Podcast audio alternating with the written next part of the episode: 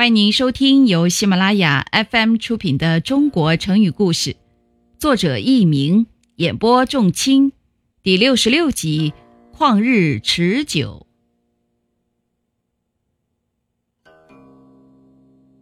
战国时期，燕国有个名叫荣坟的人，他骁勇善战，而且足智多谋。燕国国君封他为高阳君。命令他率军攻打赵国。赵王得到消息后非常害怕，立即召集大臣商议对策。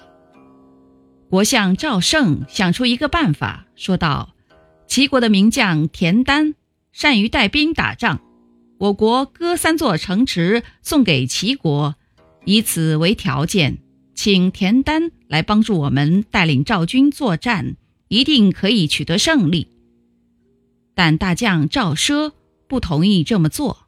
他说：“即使田丹肯来帮助指挥赵军，我国也不一定取胜。如果打不过荣坟，那就是白请他来了。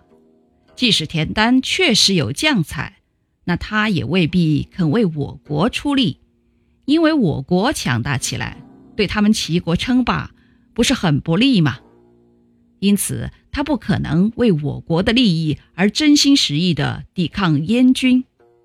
听众朋友们，您正在收听的是由喜马拉雅 FM 出品的《中国成语故事》。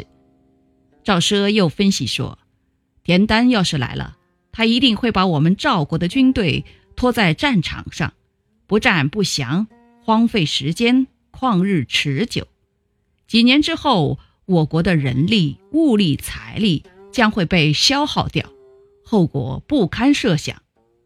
但是赵王和赵胜还是没有听赵奢的意见，仍旧割让了三座城池，请田丹来当赵军的统帅。结果赵国被卷入了一场得不偿失的消耗战，消耗了很大的国力。后来人们就用“旷日持久”来形容荒废时间、拖延很久。旷荒废。耽误、持持续、拖延。听众朋友们，本集播讲完毕，感谢您的收听，再会。